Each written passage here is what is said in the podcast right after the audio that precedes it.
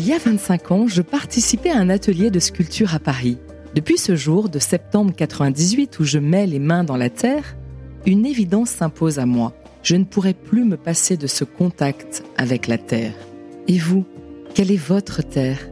Votre passion la plus profonde? Comment cette passion a-t-elle germé? Quels sont les bénéfices qu'elle vous apporte? Et qu'avez-vous fait de plus fou et de plus surprenant par passion? Je m'appelle Laurence Foujol et je lance aujourd'hui le podcast Les yeux qui pétillent. C'est un partage avec des femmes et des hommes de tous horizons qui ont un même point commun, être passionnés. Je laisserai la parole à tous les artistes, sportifs, entrepreneurs, fans d'eux, qui ne se ressemblent pas, mais qui ont tous les yeux qui pétillent. Je suis ravie aujourd'hui d'accueillir Olivier Ducruy. Malvoyant depuis sa naissance, Olivier a transformé son handicap en une force incroyable. Sa passion pour la voile a commencé quand enfant, il a été émerveillé par les voiliers d'Éric Tabarly à la télévision. Après dix ans passés chez Orange, Olivier a créé le projet Cécile Voile en 2017, dont l'objectif est de permettre à des personnes déficientes visuelles de s'épanouir grâce à la voile. Il a contribué au développement d'outils innovants pour aider les marins non-voyants à être plus autonomes. Pour prouver leur efficacité, il a même réalisé un test en conditions réelles en traversant le lac Léman. Cette conversation est un peu plus longue que d'habitude, mais il est selon moi essentiel de comprendre le parcours d'Olivier pour saisir l'ampleur de ses accomplissements. Bonjour Olivier, je suis vraiment super contente d'avoir ce temps d'échange avec toi. Notre rencontre, elle s'est faite de manière super fluide. Je, ouais, je suis très heureuse. Euh, de temps en temps, le matin, je prends un café et puis je lis le progrès. Et, du coup, j'ai vu un article de toi, donc on va en parler bien sûr. Et puis je t'ai contacté et tu as accepté de me rencontrer. On a pris un café et là aujourd'hui, on est là pour faire cet échange. Donc euh, bah, je suis vraiment, vraiment très heureuse. Merci beaucoup en tous les cas. Euh, donc, on va aborder beaucoup de sujets. Tu as une passion principale, mais on pourra aborder aussi d'autres choses. Passion de, la voile, ta carrière chez Orange avant, etc. Mais la première question que je pose à mes invités, euh, c'est de se présenter de la façon dont ils le souhaitent. Bonjour Laurence. Bah pour moi aussi, c'est un plaisir hein, d'échanger et, et merci de t'intéresser à ce que je fais ou à ce qu'on fait parce que on fait plein de choses en équipe. Je m'appelle Olivier. Tu aimes bien ton prénom Oui. Tu m'avais dit ça. Exact. J'aime bien le symbole de, l'Olivier, l'arbre de la paix. Merci mes parents. non, et ensuite, euh, que dire euh, Je suis quasiment non-voyant euh, du fait d'une maladie de la rétine, qui est une maladie génétique récessive. Je suis malvoyant depuis que je suis tout petit. Et puis malheureusement, c'est des maladies qui se dégradent. Donc au fur et à mesure des, des années, j'ai perdu la vue, entre guillemets, puisque maintenant, surtout à l'extérieur, je, je, suis quasiment en situation de cécité, voire de cécité complète quand, quand il y a beaucoup de lumière. Et ensuite, bah, je suis quelqu'un qui a des passions, effectivement, je dirais essentiellement deux, la voile et la chanson. Bah, c'est super, donc on va aborder euh, ces deux grands thèmes. Euh, mais juste pour un petit peu te connaître un peu plus, est-ce que tu veux nous parler de ton parcours? Euh, Je crois que tu as été un, un, élève et un étudiant plutôt bon élève, bon mmh. étudiant on va dire. Tu as été diplômé de l'école de l'INSA, c'est ça? Mmh, Oui, j'ai fait mes études à Lyon et donc je suis diplômé de l'INSA de Lyon. La discipline, c'est euh, l'informatique, donc ingénieur en informatique. Et effectivement, mon parcours scolaire, je l'ai fait dans le système scolaire normal, entre guillemets. C'est-à-dire que j'habitais, je suis originaire du Beaujolais, donc euh, j'habitais à la campagne et le choix à l'époque, c'était, euh, en tant que jeune garçon malvoyant, c'était soit j'allais dans une école spécialisée qui était et qui est toujours à Villeurbanne, mais ça voulait dire internat dès l'âge de 5 ou 6 ans. Ou alors euh, essayer de suivre sa scolarité euh, dans l'école de mon village à Beaujeu. Et c'est ce qu'on a fait. C'est ce que j'ai pu faire toute ma scolarité en fait. École primaire à Beaujeu, lycée à Villefranche, et puis étudiant à l'INSA de Lyon ensuite. Et, et je trouve que j'ai eu un peu de chance parce que, comme je disais, à l'époque je voyais plus. Et du coup, je crois que j'ai toujours vu suffisamment pour que ça puisse passer, entre guillemets. Et c'est ça qui était bien. Et, comment ça se passait justement le fait d'être euh, intégré dans un parcours classique? Tu le vivais comment? Alors moi, je le vivais super bien. Ça m'a jamais vraiment posé de problème euh, d'intégration. Les... À l'époque, il n'y avait pas, euh, au niveau d'éducation nationale, je dirais, de, de, prise en compte du handicap avec un souci d'inclusion des enfants en situation de handicap comme c'est le cas aujourd'hui. Mais par contre, moi, ce que j'ai pu ressentir, c'est énormément de bienveillance de tous les enseignants Donc une prise en compte humaine, tout simplement, du handicap. Et vis-à-vis des copains, c'était pas un sujet. Et de temps en temps, il fallait se battre, mais pas contre les autres. En fait, il fallait se battre contre son handicap pour arriver à le surmonter. Parce que, ben, au fur et à mesure des années, la vue, elle baisse. Et puis, euh, la scolarité est plus compliquée. Les profs vont plus vite. Donc voilà, quand on peut pas lire au tableau, ce qui était mon cas, il faut tout prendre à l'oreille. Donc, faut s'adapter en permanence. Mais finalement, c'était vraiment l'école de, ce qu'on a à vivre ensuite. Donc, euh, ce qui est sûr, c'est que ça te donne des armes euh, de ouf ensuite. Et parfois, on sait que les enfants, adolescents peuvent être un petit peu durs euh, entre eux, moqueurs, etc. Mmh. C'était, t'as pas vécu ça en fait? J'ai deux trois trucs qui me reviennent là en parlant de ça. C'est par exemple au primaire, donc j'allais chez l'ophtalmo bah, tous les ans, j'étais suivi. Il a fallu d'abord trouver la maladie. Donc après, on a, on a compris que c'était une maladie de la rétine qui s'appelle maladie de Stargardt. Et on a compris que de toute façon, on ne pouvait pas corriger la vue, que le port de lunettes était juste euh, inutile. Mm. Et je me souviens de ma réaction d'enfant à 6 ou 7 ans, c'était de me dire chouette, je vais pas porter de lunettes. Donc voilà, ça c'est un truc qui me Incroyable. revient. Ouais. Et je dirais que le premier coup de blues lié à mon handicap visuel, c'est quand mes potes à 18 ans ont passé le permis et pas moi. C'est la première fois que je me suis senti différent. J'avais pas accès. Pour nous, à la campagne, c'était un symbole de liberté. Euh, Bien sûr. Passer son permis de conduire. On en avait besoin si on voulait euh, faire des choses en autonomie. Et ça, ça a été vraiment, pour moi, le premier truc dur à accepter. Et après, ce qui a été difficile, c'est pas tellement contre les autres. Ouais, c'est surtout devoir de temps en temps donner plus que les autres, reprendre son cours après le cours en copiant sur le cahier d'un copain parce qu'à l'époque, je pouvais, j'ai jamais pu lire de loin, mais à l'époque, je pouvais encore lire de près. Puis ensuite, je pouvais lire de près avec une loupe. toujours est-il que quand j'arrivais pas à prendre mon cours à l'oreille, je le reprenais ensuite, après les cours, le soir, sur le cahier des copains. Et comme en général, j'avais décroché, il fallait non seulement que je le recopie, mais que je le comprenne. Hmm. Parce que c'est vrai qu'il y a des profs de physique ou des profs de maths où, une fois que j'étais largué, j'étais largué. Et j'attendais la fin de l'heure. Un truc difficile, ça a été l'arrivée en seconde parce que j'ai cumulé bah, le fait, à l'époque, il y avait vraiment un gros gap quand même entre la troisième et la seconde, la seconde scientifique. Et euh, en plus, je devenais interne. Mais ça, c'était pas lié à mon handicap. Je devenais interne parce que quand on habitait mon village et qu'on allait au lycée, il n'y avait pas les transports en commun d'aujourd'hui. Enfin, voilà. Les trajets étaient trop longs. Donc, euh, de toute façon, on était interne. Et donc, ça, ça a été un peu, un peu compliqué. Et là, tu te dis, bah ouais, je vais me battre pour y arriver. Est-ce que tu penses que cet handicap t'a donné une force de caractère qui t'a permis aujourd'hui, là notamment d'être champion du monde euh, de paravoile, mais plein d'autres choses aussi. Euh, tu t'es battu mmh. pour, euh, on le verra plus tard, mais pour créer en fait des outils pour mmh. t'aider dans le mmh. quotidien, etc. Est-ce que finalement cet handicap, voilà, t'a permis de... Moi, je pense que forcément le, le handicap, il influe sur ta personnalité. C'est-à-dire que de toute façon, je pense qu'il fait de toi quelqu'un d'un petit peu différent et peut-être, euh, entre guillemets, meilleur ou plus fort par certains côtés que si tu avais été valide. Ça, je suis complètement convaincu. Parce que tu vis pas la même enfance. Bah, tu as des choses à, qui sont moins faciles. Et donc, euh, voilà, il faut, il faut compenser le handicap par toi-même ou avec les autres.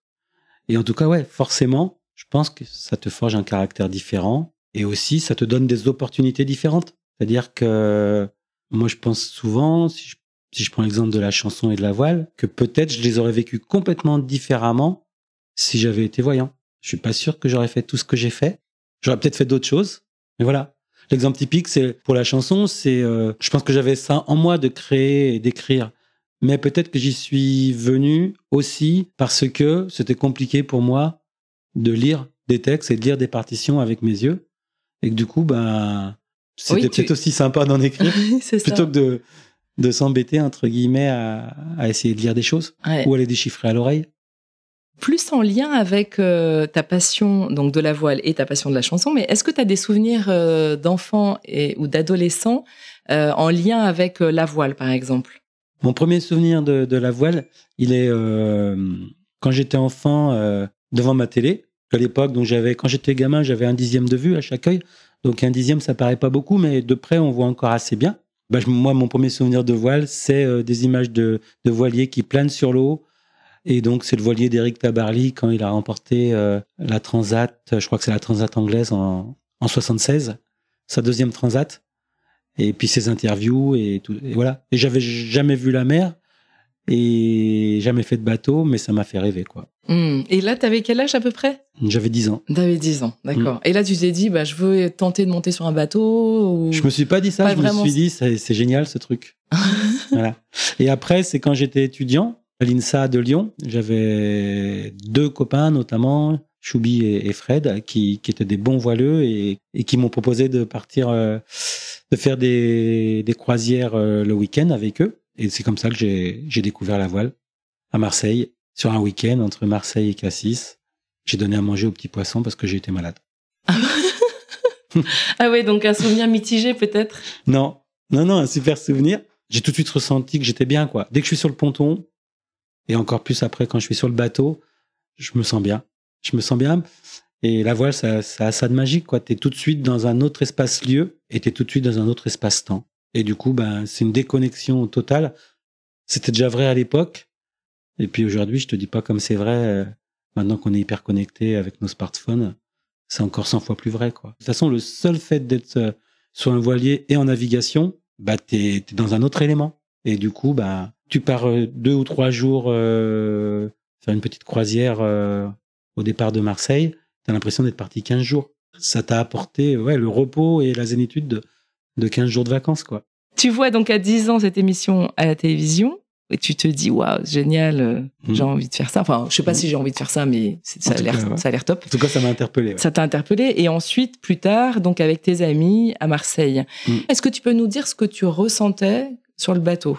Tu as commencé un petit peu à nous parler de certaines choses mais À l'époque, c'était une découverte. Donc, je pense que comme tous les gens qui soient valides ou, ou déficients visuels ou avec un autre type de handicap, quand ils découvrent le voilier, je pense qu'il y a, y a deux sortes de gens. Il y a, il y a ceux qui tout de suite, euh, ça leur parle, ils sont tout de suite bien et, et c'était mon cas, quoi. Et puis, tu as ceux qui sont sur l'eau mais qui s'embêtent un petit peu. Parce que ce qui est quand même fort sur un voilier, surtout, là, je parle de la croisière, tu peux passer une journée finalement à pas faire grand chose sans jamais t'ennuyer. Parce que, bah, t'as toujours la mer autour, tu, tu te sens bien. Euh, si t'as envie de, de t'intéresser à la navigation, euh, bah, il y a plein de choses à faire. Si t'as pas envie, bah, tu peux faire autre chose, tu peux barrer. Enfin, voilà. Donc, euh, je crois que le, sentiment, c'est ça. C'est t'arrives et tu te dis, Oh, c'est magique. Et en même temps, euh, bah, il y a plein de choses à apprendre et avec un vocabulaire un petit peu barbare et très spécifique, le vocabulaire de la voile. Et du coup, ben, t'as évidemment pas assez d'un week-end pour appréhender tout ça, quoi. et du coup ça t'a donné envie euh, peut-être d'en refaire Du coup, t'as ou- qu'une envie, c'est ça? C'est ça C'est- de c'est de- remonter sur un bateau C'est de remonter sur un bateau, ouais. Ok. On va revenir là-dessus vraiment parce que c'est quand même euh, une passion euh, qui prend beaucoup de ton énergie, de ton temps et puis ça t'apporte énormément de plaisir. Euh, et juste pour revenir un petit peu sur ton donc tu as suivi des études en fait d'ingénieur. Mm. Est-ce que tu peux nous parler un petit peu de ton parcours après l'INSA juste pour qu'on comprenne euh, puisque tu as développé des outils en fait en lien avec ça mais si tu peux nous en parler un petit peu. J'ai été salarié euh, chez France Télécom à l'époque et qui est devenu ensuite Orange. Donc j'ai fait toute ma carrière en tant qu'ingénieur dans l'informatique chez Orange. J'ai fait les dix dernières années chez Orange euh, en tant que directeur du centre de compétences euh, accessibilité numérique. Oui. C'est-à-dire que donc de 2006 à 2016, j'ai voulu travailler sur cette exigence qu'est l'accessibilité numérique, puisque la loi de 2005 de- venait d'être euh, votée, et donc elle rendait obligatoire le fait que euh, toutes les entreprises publiques et les grandes entreprises euh, comme Orange bah, rendent accessible aux, aux personnes handicapées, et notamment déficientes visuelles, tous leurs sites internet et toutes leurs applications sur mobile. Et donc, il y avait un gros boulot. Il y avait beaucoup de sensibilisation à faire. hein. C'était tout nouveau comme, euh, comme sujet. Donc, sensibiliser tous les projets et puis ensuite les accompagner et qui considèrent vraiment que euh, lorsqu'on développe un site internet ou une application mobile, bah, l'accessibilité numérique, c'est une exigence à prendre en compte au même titre que euh, le fait que ce soit fiable, le fait que les temps de réponse soient bons. Mais surtout, du coup, l'enjeu, c'était faire en sorte que tout ce qui démarre prenne en compte dès la phase de, conception, de listing des exigences, prenne en compte l'accessibilité numérique. Parce que un truc qui est quasiment certain et important à avoir en tête, c'est que ça coûte pas plus cher si tu le prends en compte dès le début. Ça coûte pas plus cher de faire bien, donc, donc accessible, que de faire mal. C'est-à-dire euh, non accessible et que de crade. le refaire après. Exactement. c'est là Tandis que le refaire après, ça coûte de l'argent. C'est comme dans un immeuble. Si tu prévois l'accessibilité au moment de sa construction, ça va te coûter quasiment rien. Alors que si tu dois euh, ensuite casser des murs, euh, mettre un ascenseur qui n'était pas prévu, euh, mettre un plan incliné qui n'était pas prévu, enfin, ça va forcément te coûter pas mal d'argent. Oui, Bah, dans, le- dans le dans l'informatique, c'est la même chose. C'était ça qui était important en fait, bien sûr. de faire en sorte que bah, ça devienne. euh, Un automatisme un de l'intégrer au départ. ouais, exactement. Ouais. Et ça, c'est un grand défi et un grand succès. euh. On a fait des choses super bien, dont je suis fier. Après, on a fait euh, des trucs pas bien et dont tu es moins fier. je suis- Forcément. Quand je dis on, c'est Oui, les projets qui, avec Ouais, qui on bien travaillait. sûr. ouais. Et est-ce que tu peux nous parler du projet C6 Voile Après ces dix ans euh, où j'ai travaillé sur l'accessibilité numérique chez Orange, je suis resté salarié d'Orange, mais j'ai été détaché donc dans une grande association de personnes déficientes visuelles qui s'appelle l'UNADEV, l'Union nationale des aveugles et déficients visuels, et euh, pour travailler cinq ans à l'UNADEV dans le cadre de ce qu'on appelle un mécénat de compétences, c'est-à-dire que j'étais mis à disposition par Orange, mais je travaillais pour l'UNADEV. En gros, c'est un don, c'est un don que fait que fait l'entreprise et donc ça, c'est un mécanisme qui existe chez, Orange et qui est super. Et du coup, ça m'a permis donc euh, de proposer à l'UNADEF de créer effectivement le projet C6 Voile. Alors le projet C6 Voile, donc euh, on l'a démarré en 2017. Du coup, bah, comme je disais, l'objectif c'est de permettre à des personnes euh, déficientes visuelles de s'épanouir à travers euh, la pratique de la voile. Alors pourquoi? Parce que à la base, la voile c'est un sport qui est vraiment par nature adapté aux personnes déficientes visuelles parce que on s'appuie sur euh, plein de sensations qui sont des sensations euh, juste- justement non visuelles. La première chose quand tu fais de la voile, c'est de ressentir le vent sur le visage. Donc ça, c'est quelque chose pour lequel tu n'as pas besoin des yeux. Et en plus, quand tu vois pas, souvent c'est quelque chose que tu sens bien. Et puis ensuite, quand, quand tu fais de la voile, bah, tu as plein de repères qui te permettent de savoir ce qui se passe, de comprendre ce qui se passe et du coup d'agir pour euh, que ton bateau glisse euh, sur l'eau le plus vite possible et dans la meilleure direction possible. Et quand tu dis plein de choses euh, qui permettent de comprendre ce qui se passe à part le vent, qu'est-ce que ça peut être d'autre? Ça va être par exemple l'équilibre de ton bateau, ce qu'on appelle l'assiette latérale ou longitudinale. C'est-à-dire que un bateau qui penche, en, en langage voilé on dit qui, qui gîte, ça signifie quelque chose.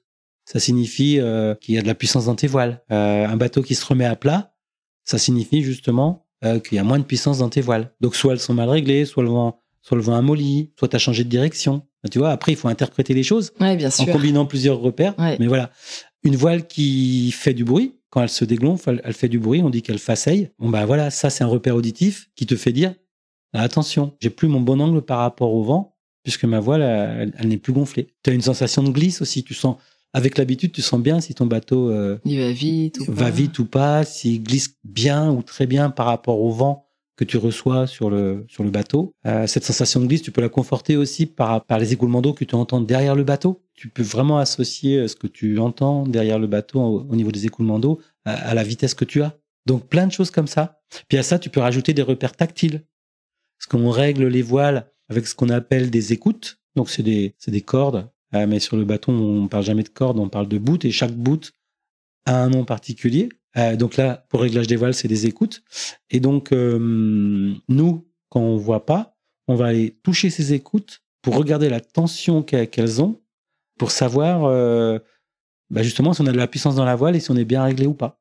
L'idée du projet Cécivoile, donc je l'ai pas dit, mais Cécivoile, ça veut dire, c'est comme voile et- et cécité en fait. Oui. Voilà, c'est de se dire, on sait que les non-voyants peuvent s'épanouir par le sport, et parmi les sports qu'il est intéressant de développer, il y a la voile parce qu'à la base, c'est un super sport pour les non-voyants. C'est vraiment un sport où on peut pratiquer quasiment comme les voyants et avec vraiment beaucoup d'autonomie. Et puis, on a continué à développer des outils pour aller encore plus loin dans la pratique. Donc, des outils qui sont à la fois des outils pédagogiques et aussi des outils qui permettent vraiment de devenir complètement autonome, moyennant qu'un voyant supervise la sécurité sur le bateau, notamment euh, prévienne les risques de collision, parce que ça, aujourd'hui, on n'a pas d'outils pour le faire. Mais moyennant ça, on peut naviguer euh, en tant que non-voyant euh, de façon complètement autonome. Et ça, donc, euh, grâce à nos outils qui sont Sarah, donc une application dont on pourra reparler, qu'on avait commencé à développer justement avec comme premier partenaire Orange et qu'on a continué à développer avec l'UNADEF dans le cadre du projet C6 Voile. Tu peux nous dire ce que permet cette application, Sarah, de manière concrète? Donc Sarah, c'est une application euh, sur iPhone et donc euh, grâce à un système d'annonce vocale automatique, elle donne aux marins déficients visuels toutes les infos pour naviguer en autonomie. Alors par exemple, elle va lui indiquer son cap, c'est-à-dire sa direction, la direction du bateau, ou alors elle va lui indiquer la force et la direction du vent pour euh, le conforter dans ses sensations. C'est des choses que le marin peut sentir, mais le fait d'avoir ces informations données par Sarah, ça le conforte ou ça lui dit s'il est en train de commettre une erreur. Et puis, Sarah lui permet aussi de se situer sur une route qu'on a préalablement créée en lui donnant sa position par rapport au prochain point de route qu'il doit atteindre. Donc, quelque part, il va remplacer euh, un coéquipier euh, voyant ça pourrait être ça, pourrait être ça C'est exactement ça. Quand tu navigues en croisière et que tu n'as pas Sarah, tu es amené à poser plein de questions à tes copains voyants pour accéder à l'information. Et quand tu as Sarah, tu n'as plus de questions à leur poser parce que Sarah te donne toutes les informations auxquelles tu n'as pas accès avec les yeux. Et euh, soit, comme je le disais, Sarah te les dit avec un système d'annonce vocale automatique, un peu comme un GPS euh, donne des informations au conducteur de la voiture, sauf que le GPS lui donne des ordres, alors que Sarah ne donne jamais d'ordre. Simplement, elle donne des informations et c'est à toi en tant que marin d'interpréter ces informations et de décider de ce que tu vas faire. Et du coup, non seulement t'embêtes plus tes copains, mais en plus, comme tu as toute la maîtrise de l'information, des fois, tu expliques à ton copain voyant qu'il est en train de faire une bêtise. c'est sympa ça. et ça, c'est génial. Et ça, c'est génial. Ça, j'adore. Mais alors, juste pour être sûr de bien comprendre, en fait, euh, donc, tu es sur un bateau avec un copain voyant et l'application Sarah. Ou est-ce que tu peux euh, naviguer uniquement avec Sarah sans ton copain? Seul, vraiment? Est-ce que c'est possible? Alors ça, c'est possible c'est à la fois parce que c'était un rêve pour moi, puis à la fois justement pour faire la démonstration de nos outils que je l'ai expérimenté, cette, faisabilité euh, en mars dernier. En mars dernier, j'ai fait un périple euh, autour du lac Léman sur trois étapes, donc trois jours consécutifs, euh, 6 à 7 heures de navigation par jour. Au total, j'ai fait euh, plus de 60 000, donc environ 120 km en trois jours. Et je l'ai fait sur une navigation en solitaire sur un dériveur adapté aux personnes handicapées. Donc très sécure, très marin. Et je l'ai fait grâce à Sarah. Sans, Sarah, je pouvais pas le faire. Ah oui. Et grâce à un autre outil, on pourra en reparler, qui est une ceinture tactile qu'on a développée et qu'on connecte à une girouette euh, à ultrasons. Donc on, connaît, on se connecte en Bluetooth à cette girouette. Et la ceinture, en fait, devient une girouette tactile. Elle vibre autour du ventre dans la direction d'où provient le vent. C'est un outil complémentaire euh, qui nous conforte dans nos sensations euh, de mm. ressenti du vent. Mais comme tu disais, le voyant reste nécessaire sur la partie sécurité. Aujourd'hui, on ne sait pas gérer avec nos outils la détection de collision, que ce soit collision d'un obstacle sur l'eau quel qu'il soit, un casier, euh, la côte euh, ou un, autre rocher, bateau, un autre bateau ou un autre bateau qu'on est en train de croiser. Donc mon raid en solitaire là du mois de mars sur le lac Clément, je l'ai fait accompagné d'un bateau sécurité à moteur en liaison radio et c'est lui qui m'avertissait des dangers potentiels. Oui, d'accord. Mais on a joué le jeu et, réellement, c'est les seules informations qu'il m'a données. Et tout le reste, je partais de mon point A le matin, donc euh, et le soir, euh, j'arrivais au port qu'on s'était fixé euh, comme destination le soir, en étant passé par l'ensemble des points de route qui constituaient la route que j'avais à suivre. Et donc ça, c'était c'est une première en fait. Je pense que c'est une première, ouais. Bah ça a été magique, moi. C'est c'était un peu un défi hein, parce que je savais pas ce que ça allait donner parce que utiliser nos outils j'ai l'habitude. Oui. Parce que on est une équipe à les développer. Forcément, je suis un des premiers testeurs. Mais les utiliser sans filet et en plus sur 6 ou 7 heures de navigation par jour, je savais pas si j'allais tenir au niveau du cerveau ou pas. Oui, et puis trois jours de suite, c'est ça. Hein, et trois jours de suite. Et en plus, euh, voilà. Donc non seulement ça a tenu, mais en plus, j'ai pas eu de surcharge mentale, quoi. Et je me suis vraiment éclaté parce qu'en plus, on a eu des conditions euh, vraiment sympa. On a eu du bon vent sur les trois jours. Donc, ça nous a permis ben, de faire nos étapes. Hein. On est parti de Sier, euh, là où je m'entraîne, où je suis licencié, à la base nautique de Sier, côté français du lac Clément. Descendu en direction de Genève, côté français. On a traversé le petit lac. Et le soir, on était à Prangin, donc à côté de Nyon, en Suisse. Après le deuxième jour, on a fait euh, une petite étape à midi à Morges. On a retraversé le lac sur sa plus grande largeur pour aller à Evian. Et le soir, donc, on était à Evian. Et le troisième jour, c'était une étape un peu plus petite. Evian, Tonon, Sier, donc euh, côté français, un peu plus petite, mais par contre hyper musclée parce que là on s'est pris des conditions de ouf. On s'est pris 25 nœuds euh, devant Tonon à la pointe de ripaille, au près, c'est-à-dire des conditions euh, sportives où il faut remonter au plus près du vent. Là, il y a un moment donné, j'ai cru que ça passerait pas parce que c'était vraiment hyper sportif. Et puis, puis on l'a fait, mais du coup, on avait des creux d'un mètre cinquante, mais du coup, bah, ça a donné encore plus de valeur au truc, quoi. Après, on, est arrivé à Sier, on était quand même bien rincé. Une fois que tout toute l'excitation était retombée. Et donc je dis on puisque bah, j'étais accompagné au niveau de la Sécu bah, par Gilou, donc euh, le directeur de la base nautique de puis qui est à la fois mon équipier en régate Andy Valide et notre coach en paravoile et en blind sailing. Et puis par Ange, donc, qui est mon équipier en paravoile, mhm. avec qui on vient de remporter le titre de championnat du monde. Et euh, voilà, c'était sympa de le faire avec Ange. Alors pour lui, c'était pas un défi parce que Ange, il a un handicap, hein, évidemment, il, il a un firme moteur cérébral. Mais je dirais, euh, si pour lui le défi, c'était peut-être, c'était peut-être l'aspect fatigue. Et est-ce que tu as envie de retenter cette expérience de naviguer seul ou c'était vraiment aussi comme un défi pour tester tes outils? C'était à la fois un défi et un rêve. C'était aussi, bah, l'objectif, c'était de, oui, de, de, faire parler des outils, de montrer qu'avec les outils, on pouvait, c'était pas du baratin, quoi, qu'on peut vraiment euh, naviguer euh, et gérer sa route en solitaire. Sous une forme ou sous, une autre, j'ai envie de refaire des choses, mais il faut que tout le monde soit d'accord. Et, oui, oui, oui. Il faut que ça vaille le coup. Ouais, c'est solitaire sans être solitaire. Hein. C'est bah, solitaire avec toute une équipe derrière. Moi, je dis toujours, tu fais rien tout seul. C'est toujours une équipe qui gagne. Moi, tout seul, j'aurais pas fait tout ça. Parce hmm. qu'en fait, ma vie de marin, si on y revient vite fait, je te racontais tout à l'heure que j'ai que j'ai démarré en croisière avec mes potes, et donc ça, je l'ai fait une quinzaine d'années, euh, donc jusqu'en 2009, et je continue à le faire. Mais en 2009, la rencontre qui a été déterminante, c'est quand j'ai trouvé sur internet qu'il y avait cette petite association Orion à Brest qui faisait des choses pour les marins déficients visuels, et notamment organiser des stages pour les perfectionner. Bah, je suis allé faire un stage à Brest avec Mathieu. J'ai coutume de dire qu'en une semaine, j'en ai appris autant qu'en 15 ans de croisière. Parce que Mathieu avait développé cette pédagogie adaptée. Il s'était mis à notre place. Et donc, il savait nous dire sur quel repère nous appuyer, nous qui voyons pas, pour être capable de faire marcher le bateau. Et donc, ça a été une semaine magique et où j'ai découvert aussi ses outils. Et lui, il avait commencé à, développer un peu ce que j'appelle l'ancêtre de Sarah, un truc qui s'appelait Sea Touch. Et quand je suis parti au bout d'une semaine, j'ai dit à Mathieu, bah, d'abord, je vais revenir tous les ans. Donc, c'est ce que j'ai fait. Je suis revenu tous les ans et il m'a beaucoup fait progresser. Et on est devenus super potes et j'ai intégré l'assaut dans le bureau et tout. Et ensuite, je lui ai dit, ce que tu as développé, c'est super, mais il faut pas que ça existe que sur un seul bateau à Brest. Il faut que n'importe quel marin déficient visuel qui aille sur n'importe quel bateau, il puisse avoir dans sa poche l'équivalent de ce que tu as commencé à développer. Et c'est comme ça que deux ou trois ans après, en 2012-2013, on a décidé de lancer le développement de Sarah sur iPhone.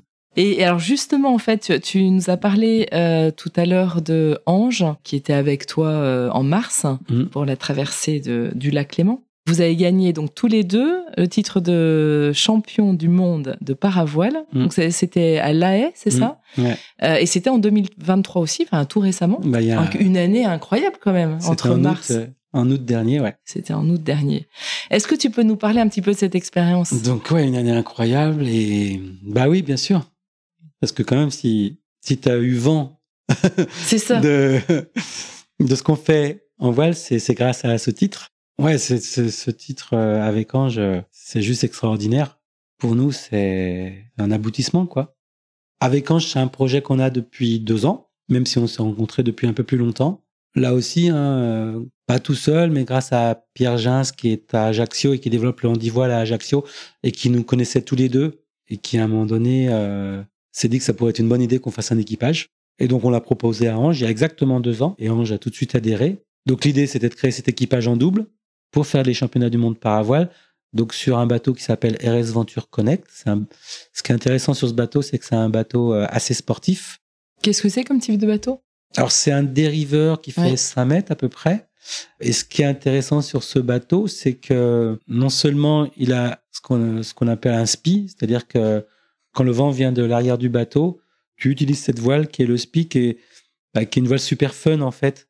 C'est une grande voile qui se gonfle à l'avant du bateau, qui est en tissu très fin, ce qui fait un peu comme une bulle et qui voilà et, hmm. qui permet d'atteindre des vitesses plus importantes et qui, qui procure beaucoup de sensations. Et puis l'autre intérêt de ce bateau, c'est que dès que dès qu'on a un vent médium, on va dire, 10 nœuds de vent, ce qui correspond à peu près à 20 km heure, bah, c'est un bateau qui gîte beaucoup et sur lequel il faut vraiment euh, bien gérer euh, la puissance dans ses voiles. Mmh. Donc, ce qui veut dire qu'il y a un vrai boulot de, en binôme entre le barreur, donc qui est Ange, et puis euh, la personne qui régule, on appelle ça. Oui.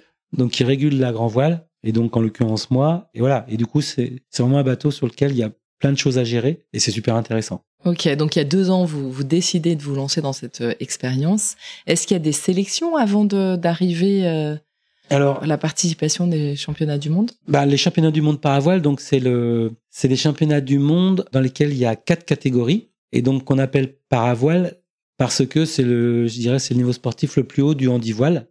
C'est-à-dire, c'est les catégories anciennement paralympiques. Et là, ce qui était intéressant dans ce championnat du monde à La Haye, justement, c'est que pour la première fois, c'était un championnat du monde en inclusion. C'est-à-dire qu'on avait euh, au même moment et dans le même pays les championnats du monde pour les valides, avec les dix catégories olympiques, et les championnats du monde pour les personnes en situation de handicap, avec les quatre catégories paralympiques. Donc c'est ça qu'on appelle le paravoile, euh, même si malheureusement, aujourd'hui, la voile n'est plus paralympique. On n'est plus aux Jeux paralympiques, même si la voile pour les valides est encore aux Jeux olympiques, heureusement.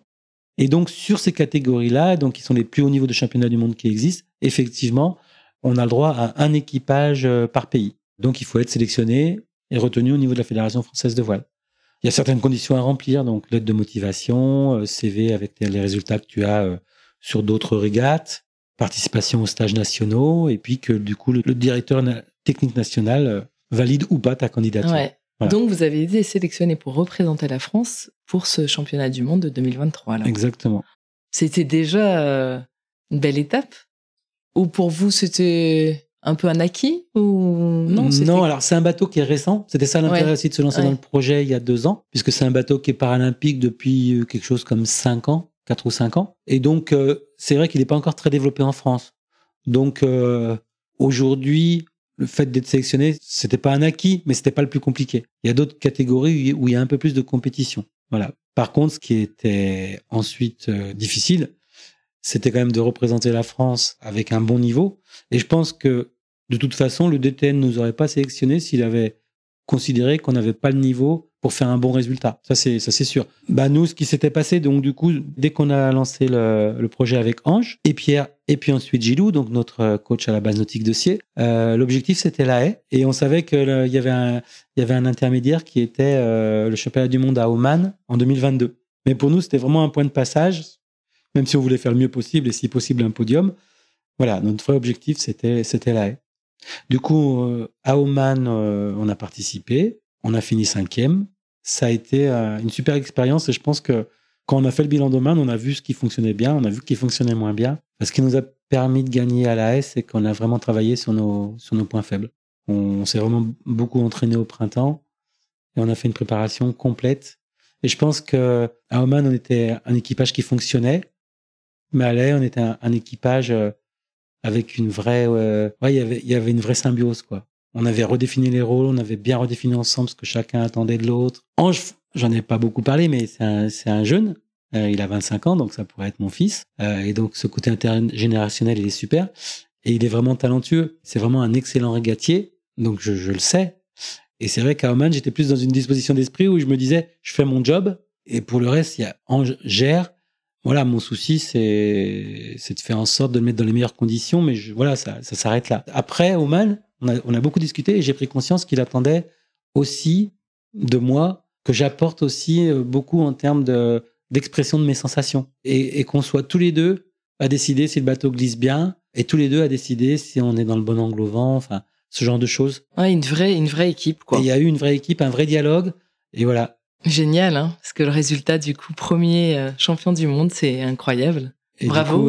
Euh, ouais, merci. Bah, du coup, après voilà, c'est vrai que la, la, la, compète, ça a été génial. Ça s'est passé comme dans un rêve. Qu'est-ce que tu as ressenti euh... bah, Des émotions hyper fortes. Des émotions hyper fortes. Moi, il y a des moments que que j'oublierai jamais, quoi. C'est la neuvième course euh, qui fait que quand on gagne cette neuvième course, on est sûr d'être champion du monde avant même la dixième.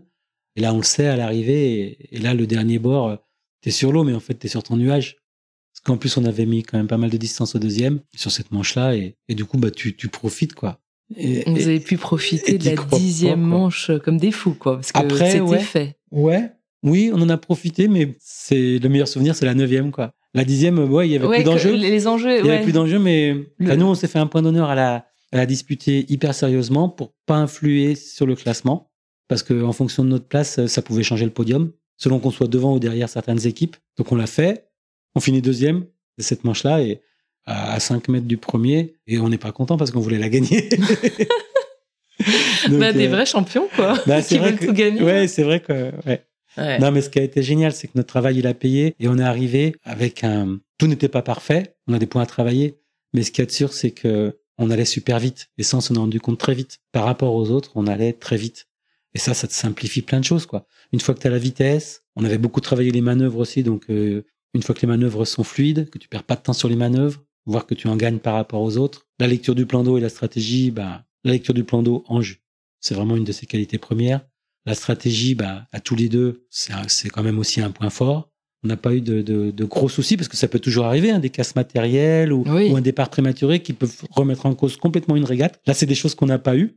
Quand on a eu des petits soucis matériels, ils se sont passés au, bon moment et du coup, ils n'ont pas eu de conséquences sur le classement. On a eu un problème une fois sur un spi, mais on l'a eu en fin de manche du coup, on a pu résoudre le problème après l'arrivée et ça nous a pas pénalisé. Sur la neuvième course, donc celle qui nous assure le titre, on a aussi un problème quand on doit hisser le spi au début du dernier bord. Et là, du coup, parce qu'on a un gros nœud dans la dans la drisse, c'est-à-dire la corde qui permet de monter le spi, donc on a la bonne réaction déjà, on s'énerve pas, on descend avec nos deux voiles en ce qu'on appelle en ciseaux les deux, c'est-à-dire euh, en raccourcissant la route en fait. Et pendant ce temps, bah moi, j'essayais de défaire ce nœud parce que sans speed, tu vas quand même beaucoup moins vite, donc on avait un risque que l'autre nous rattrape. Et là, je me souviens, on est resté zen. Ange, il a géré sa barre. Et moi, je me souviens très bien que je me suis dit, euh, bon, Olivier, ça, c'est le le plus important de ta vie. il faut y arriver. j'ai mis une éternité, mais j'y suis arrivé. Et quand le, quand le spi est monté, j'ai demandé à Ange, euh, est-ce que les deuxièmes sont passés? il m'a dit non. Donc déjà, on avait gardé notre première place. Et du coup, là, c'était fini. C'était fini. On, on savait que, que c'était gagné, quoi. Et le fait qu'on ait eu cette petite embrouille qui aurait pu nous coûter la première place, pas le titre, mais, mais en tout cas, on n'aurait pas eu le titre tout de suite. Je pense que ça a décuplé encore le bonheur qu'on a eu sur cette arrivée-là, quoi. Donc, tu vois, il y a eu un enchaînement de choses qui était magique, quoi. Puis après, ce que je retiens aussi, c'est, on s'était bien préparé psychologiquement et je retiens beaucoup de sérénité, quoi. Comment tu te prépares psychologiquement pour un événement comme celui-ci? Bah, on, on s'est carrément fait accompagner par une par une psy qui nous a aidé à, à faire en sorte que notre stress soit soit du stress positif et que euh, même quand il y a un, imprévu qui peut pénaliser ta course, bah, d'être capable de rebondir et puis euh, bah, quelques petits trucs quoi, euh, se donner des petits leitmotivs qui, qui évacuent le doute en fait, qui te rappellent que je suis bien préparé, je peux gagner, c'est qu'un jeu. Enfin tu vois tout, des, des, choses. c'est un jeu avec un jeu, mais ça reste un jeu. Enfin se mettre dans les conditions de j'y vais, je suis au taquet. mental quoi. Mais je suis serein quoi. Mais je suis serein. Et, et, vous avez travaillé ça ensemble, le travail avec la psy, ou c'était chacun euh, de son côté, ou c'était vraiment un travail avec euh... les deux en fait. Et voilà, et ce qui ressort, bah, c'est ça, c'est c'est des jours qui ont été un peu magiques, un peu déconnectés du monde aussi, parce que moi je me suis bien déconnecté. Voilà, on s'était dans les moyens. Euh, on avait euh, le coach de la Fédé, on avait Gilou, notre notre entraîneur en club, on avait des accompagnatrices pour la logistique. On était aussi avec les autres jeunes de l'équipe de France qui étaient en catégorie solo. Donc ça, c'était sympa aussi. On a partagé ça avec eux. Donc non, ça a été vraiment un, chouette moment. Ouais, c'est toujours émouvant d'en parler. Et je suis super content de l'avoir fait avec Ange. Et Ange, il a 25 ans, c'est son premier titre de champion du monde. Il avait déjà eu des résultats chez les jeunes. Et je pense que pour lui, ça, ça lui ouvre une super carrière, quoi. Et je suis d'autant plus content que déjà, il y, a, il y avait déjà une vraie complicité, mais là, on a vraiment des, ça crée des liens très forts et ça, c'est chouette humainement. Et je suis d'autant plus content que au départ, associer Ange et moi, c'était aussi un challenge et pas forcément euh, gagner. Je dis ça parce que Ange, donc, euh, qui est un moteur cérébral, son handicap, c'est euh, un petit handicap moteur au niveau d'une jambe, un handicap au niveau d'une main qu'il a du mal à maîtriser, et puis un problème d'élocution. Ange, il parle un petit peu comme quelqu'un qui a fait un AVC. Et du coup, associer Ange avec ce problème d'élocution et moi qui vois rien, et donc j'ai besoin qu'on me audio décrive les choses, eh ben, on pourrait se dire que c'est pas une bonne idée de d'associer ces deux ces deux types de handicap. Ben en fait, euh, on a super bien bossé la communication et il y a eu zéro souci par rapport à ça. C'est-à-dire que Ange dit les choses de façon précise, un mot suffit à se comprendre et franchement, euh, c'est peut-être la plus belle leçon ce truc-là, je trouve. Comment tu vis en fait le retour? Parce que là, tu as des émotions hyper fortes, euh, c'est exceptionnel. Et puis après, tu reviens à Lyon. Euh, Peut-être que c'est plus, c'est moins intense. Comment tu vis ça? C'est difficile à décrire. D'abord, tu es sur ton nuage. Quand on est revenu, on est des bons vivants, donc euh, on a bien arrosé ça aussi entre nous et avec les copains. Et un truc qui prédomine quand même, c'est le sentiment d'avoir fait un truc de ouf et que voilà, c'est un aboutissement et c'est un truc qu'on t'enlèvera jamais. Tes émotions, tes moments, tu seras toujours champion du monde euh, par la voile 2023. Et c'est chouette. J'ai eu aussi un petit coup de blues. Ça, je pense que c'est le balancier en fait. Tu as eu tellement des belles émotions que derrière, quand ça retombe, tu te dis, euh, bah c'était peut-être trop. Euh... tu te dis ça, c'est peut-être trop? Ouais, tu te dis, euh, bon bah t'es content parce que t'as plein de messages, t'as as tes copains qui t'appellent, t'as aussi des, des, journalistes qui veulent faire un petit un article et tout, donc t'es content. Puis au bout d'un moment, tu te dis mais c'est peut-être trop en fait. Et puis aussi, je pense que c'est surtout le balancier, le retour chez toi et puis à la, à la vie quotidienne. À un moment donné, tu, tu te dis, euh, voilà, le fait que tu aies vécu des, des, émotions hyper fortes et que tu sois encore un peu sur ton nuage, et ensuite, quand ça retombe, bah, c'est peut-être un peu normal que que t'aies pas la pêche tout de suite. Oui, bien sûr, ouais, c'est ça. C'est tellement mm. extrême, intense, qu'après ça devient un peu plus flat et voilà, il faut te retrouver dans ce chose plus équilibrée. Et après ça, les projets futurs, est-ce que tu es motivé pour d'autres challenges, d'autres projets? Bah carrément, ouais. Ouais, ok. Quand je dis c'est un, aboutissement, je sais pas si c'est le bon mot. C'est un aboutissement effectivement des deux ans de boulot et puis de plus qu'un aboutissement, c'est peut-être une apothéose, j'en sais rien. Mais en tout cas, après, il y a plein de choses encore à faire, ouais. Et ouais, carrément. Et justement, le fait euh, de repartir dans, dans tes projets fait que. Oui, tu reviens sur quelque chose de plus oh. normal. Tu, repars, tu repars dans tes projets et puis ça, ça reste et c'est génial de continuer à le partager. Mais voilà, au contraire, moi je trouve que c'est un booster parce qu'on a encore plein de projets de développement et puis encore plein de projets sportifs. Est-ce qu'il y a un projet peut-être dont tu peux nous parler, euh, un projet futur Bah des projets, il y en a plein. À très court terme, on va faire un championnat du monde handi valide, donc avec Gilou au Portugal au mois d'octobre. Mais ça, c'est la vie de, de nos régates. Et ensuite, un projet qui, qui est vraiment le projet essentiel de l'année qui vient, c'est le fait qu'on organise chez nous, donc à la base nautique de Sier, sur le lac Clément, le championnat du monde de blind sailing, c'est-à-dire de voile aveugle, en juin 2024. On organise ce championnat du monde. Voilà. Donc ça, c'est un format où on est trois déficients visuels par bateau, sans voyant à bord, et on fait ce qu'on appelle des matchs, c'est-à-dire c'est du 1 contre 1, et on rencontre tous les autres concurrents. On se repère sur le parcours, non pas avec Sarah, puisque ça, on l'a pas encore euh, fait homologuer, entre guillemets, dans ces compétitions internationales, mais avec un système de bouée acoustique. Ben, c'est un double challenge, que c'est le challenge d'organiser un super bel événement acier, parce que forcément, euh, je vais beaucoup m'investir dans l'organisation. Et, de... participer aussi. Et voilà, donc super bel événement et de faire venir un maximum de pays. Et c'est bien parti parce qu'on a quand même déjà depuis plusieurs années créé des liens avec l'Angleterre, l'Italie, la Suède, le Japon, l'Israël. Il y aura aussi le Canada, les États-Unis. Donc euh, voilà. Et puis, enfin, le double challenge, c'est que on va avoir une et j'espère deux équipes françaises. Et moi, de toute façon, je ferai partie euh, d'une bah, des, des, deux. Et, et, le but du jeu, c'est d'être sur le podium, quoi. Ah bah oui, attends, après avoir été champion du monde à la Bah, je dirais que... En tout cas, c'est ton ambition. Bah oui, parce que pour nous, cette pratique blind sailing, pour moi, je la mets au même niveau que le paravoile. C'est-à-dire, c'est des pratiques euh, où vraiment euh, on va au bout du bout en termes d'autonomie. On n'a pas de, de voyants pour nous aider, entre guillemets. Et du coup, bah, c'est la preuve qu'on peut euh, ne pas voir et régater avec performance. quoi. Hmm. Et, et pour nous, Ouais, c'est la liberté totale en fait. Et c'est la première fois qu'existe ce, cet événement-là, championnat du monde 2024, ça sera la première année? Non, ça sera la reprise après le Covid. Ça a mis un peu de temps à redémarrer euh, après le Covid, mais ça existe. Alors ça existe depuis euh, plus de 20 ans, je dirais 25 ans maintenant. C'est c'est championnat du monde blind sailing. Mais nous, la France, on était un petit peu en retard. Il y a eu très peu de participation française. Ça doit se compter sur, ouais, ça doit être une ou deux. Ok. Et de façon très ponctuelle. Et c'est vraiment le projet Cécivoile qu'on a créé en 2017 qui booste la pratique en France et qui fait que maintenant, on est capable d'aligner une voire deux équipes et qu'on est capable d'organiser le championnat. Oui, parce que l'organiser, c'est encore euh, autre chose, quoi. Et qu'on devient, je dirais, un des acteurs majeurs du développement du blind selling au niveau international. Et moi, d'ailleurs, je suis dans le bureau de blind selling international depuis deux ans maintenant. Et comment tu arrives à trouver du temps pour faire autre chose euh, je dors beaucoup. Tu dors beaucoup. Et du coup, quand je suis réveillé, t'es en forme et tu fais plein de trucs. Ah oui, j'allais dire. Non, je pensais que tu allais me dire, je dors pas beaucoup. Non, c'est ça qui est bien.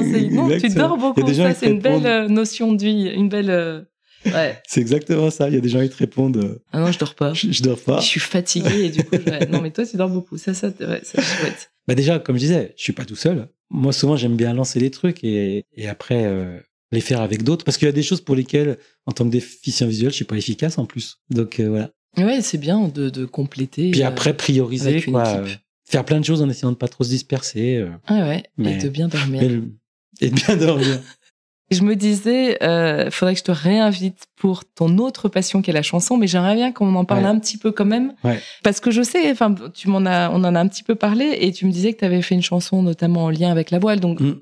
Voilà, que, que tu nous parles un petit peu cette passion, et puis ce serait l'occasion en fait de faire écouter à nos auditeurs euh, Mm. la chanson. Mm. Comment c'est venu et depuis quand en fait euh, tu chantes et tu, tu écris aussi, hein? La chanson, je dirais peut-être avant la voile, c'était ma première passion. Maintenant, euh, la voile a un peu pris le dessus en termes de temps. Et je m'étais dit, pendant le Covid, il faut que je rééquilibre ça.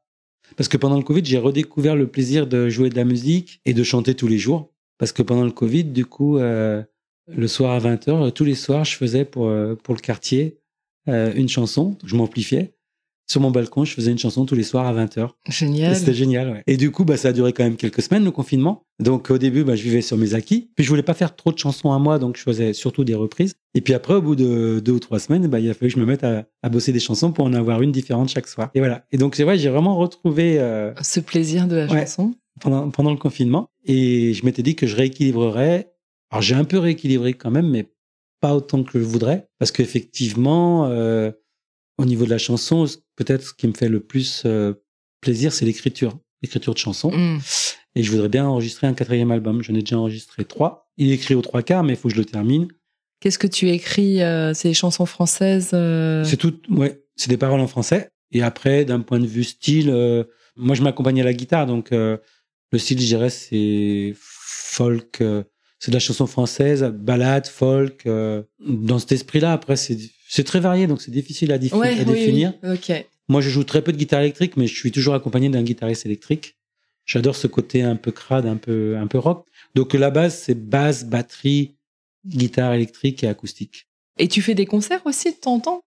Ouais, alors là c'est pareil, j'ai plus le temps de démarcher, mais j'en ai fait beaucoup. J'en ai fait beaucoup euh, de mes propres chansons, souvent en, en duo, justement, à deux guitares. Et puis euh, maintenant, je reprends les, con- les concerts cette année avec un groupe qu'on a reconstitué avec des copains. On fait trois quarts reprises et, et un quart de mes chansons. Voilà, mais j'aimerais bien reprendre des concerts avec que mes chansons aussi, ouais. et, et tu as des lieux euh, privilégiés où tu joues à Lyon? Typiquement, cette année, bah, j'ai joué dans le Beaujolais pour une grande fête. Et je joue aussi dans les associations, Ouais. dans les médiathèques. Et cette année, bah, récemment, on a joué à la base nautique de Sier, puisqu'il y a une animation tous les mercredis soirs pendant l'été. Donc, on a, on a clôturé la saison le dernier mercredi d'août. La prochaine chanson que je vais enregistrer, c'est une chanson qui s'appelle Un vent de liberté, et donc qui, qui joue un petit peu les deux passions, la chanson et la voile. Voilà. Et c'est une chanson qui exprime le ressenti des, des marins euh, non-voyants et quel sentiment de, de liberté justement on peut éprouver. Génial. Et la différence qu'il y a de d'être sur un voilier où où tu as l'impression qu'il n'y a pas de il y a pas d'embûche, que tu glisses sur l'eau et que tu gères ça très bien. Et puis la différence avec euh, le fait d'être à terre euh, où là tu te sens vraiment comme une personne à mobilité réduite parce que sans ta canne euh, tu peux pas te déplacer et même avec ta canne tu le fais mais C'est pas forcément fluide. ça demande de l'énergie et c'est pas fluide. Ouais. Exactement. Et le fait que quand on est sur le voilier, on oublie complètement le handicap.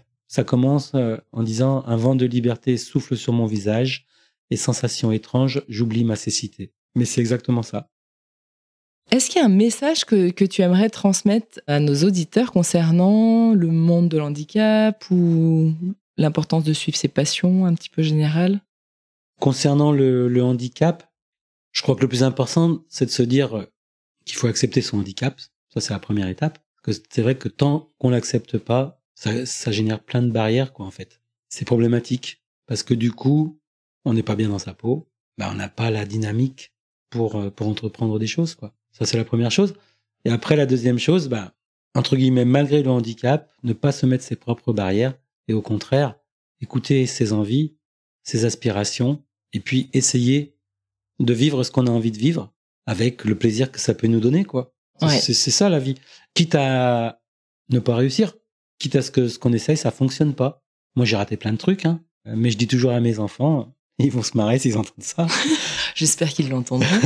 le seul échec dans la vie, c'est de ne pas essayer. Si déjà tu, tu te mets ta propre barrière et que tu n'essaies pas, bah, t'as échoué. Ce qu'on dit là, c'est valable, effectivement, et important à dire pour les personnes en situation de handicap, mais c'est valable d'une manière générale. D'une manière générale, pour toutes les personnes valides. Et puis voilà, avec euh, un vrai moteur qui est euh, l'envie, le, plaisir. C'est Brel qui disait euh, le talent, c'est l'envie.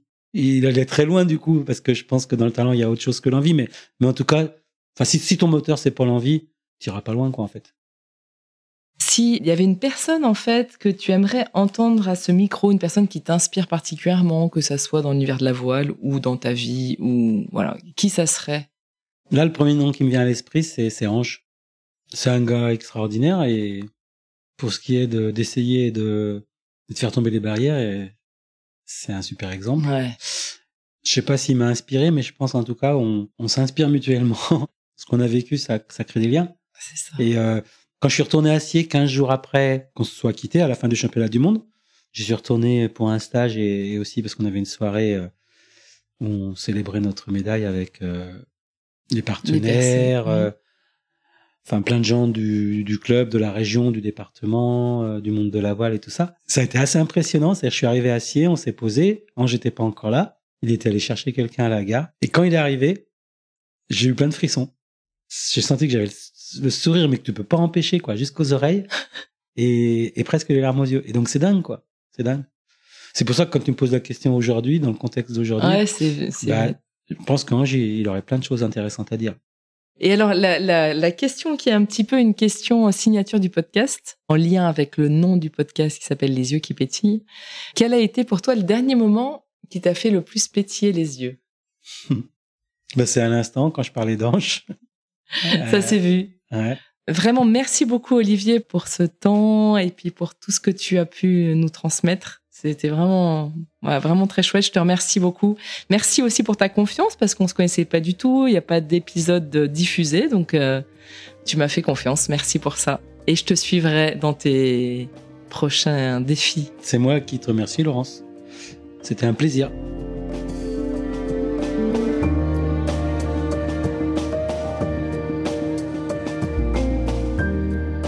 Je vous laisse maintenant découvrir deux compositions d'Olivier en lien avec sa passion de la mer.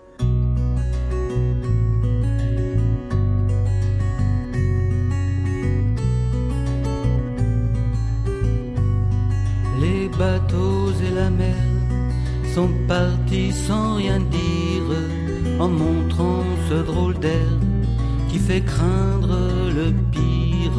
Ils emportent avec eux dans les filets du temps, la douceur et le feu de tes plus beaux instants.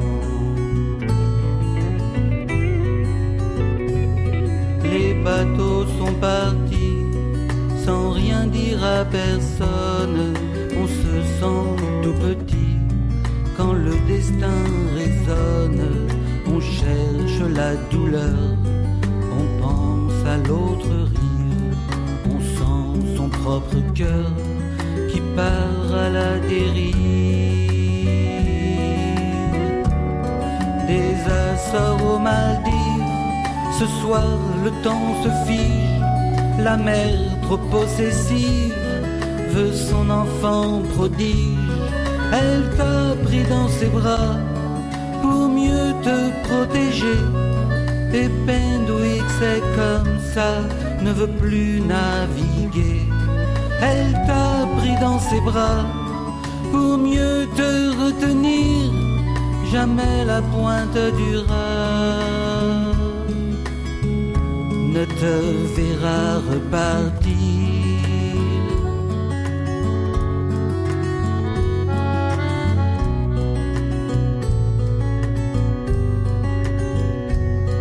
Les bateaux et la mer fini leur carrière, on ne les verra plus aussi beaux, aussi fiers des marins éternels.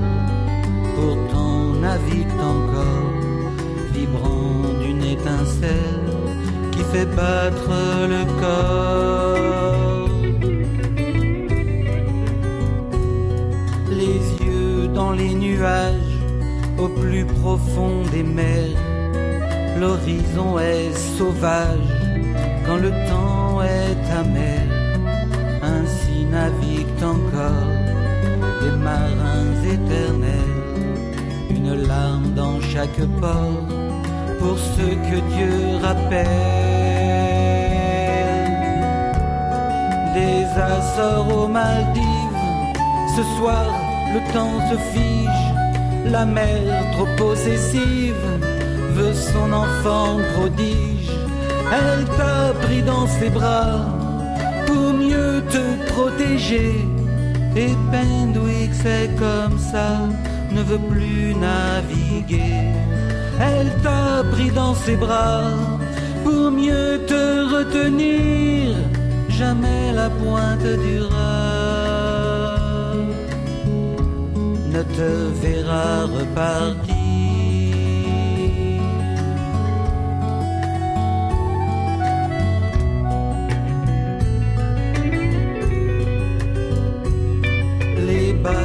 Et la mer ont fini leur carrière, on ne les verra plus aussi beaux, aussi fiers, aussi beaux, aussi fiers.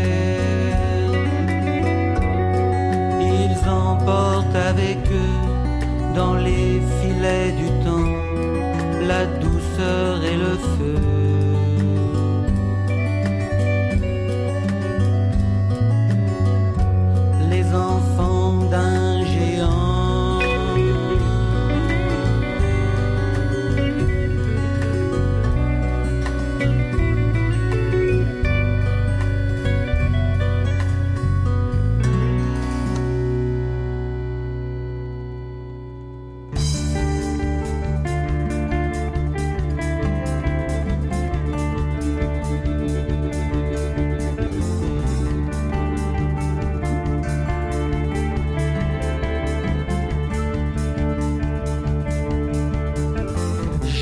Avoir le talent d'Igelin pour te dire que je t'aime.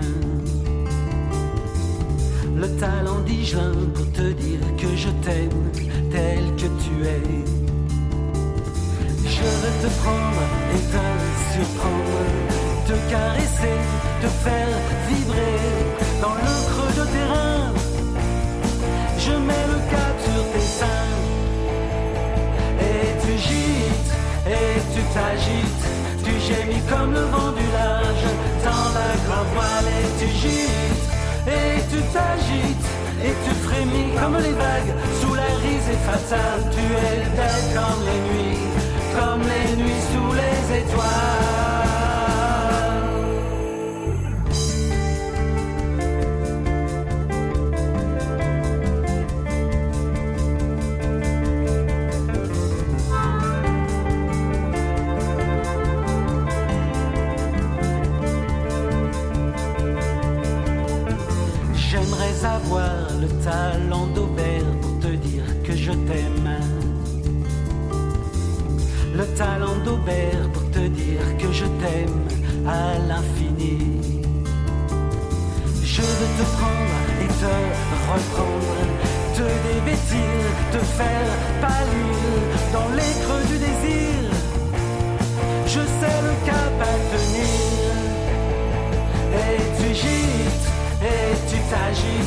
Tu gémis comme le vent du large dans la grande voile. Et tu gites, et tu t'agites, et tu frémis comme les vagues sous la risée fatale. Tu es belle comme